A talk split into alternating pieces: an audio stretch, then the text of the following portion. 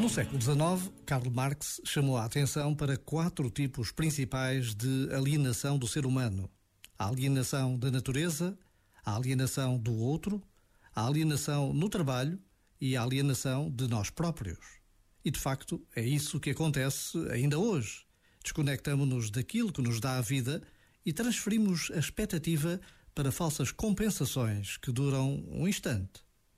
O segredo passa então por resgatar a conexão com a natureza, com o outro, com o meu trabalho e comigo mesmo. Daí surgirá a minha canção, aquela que sou chamado a trazer ao mundo.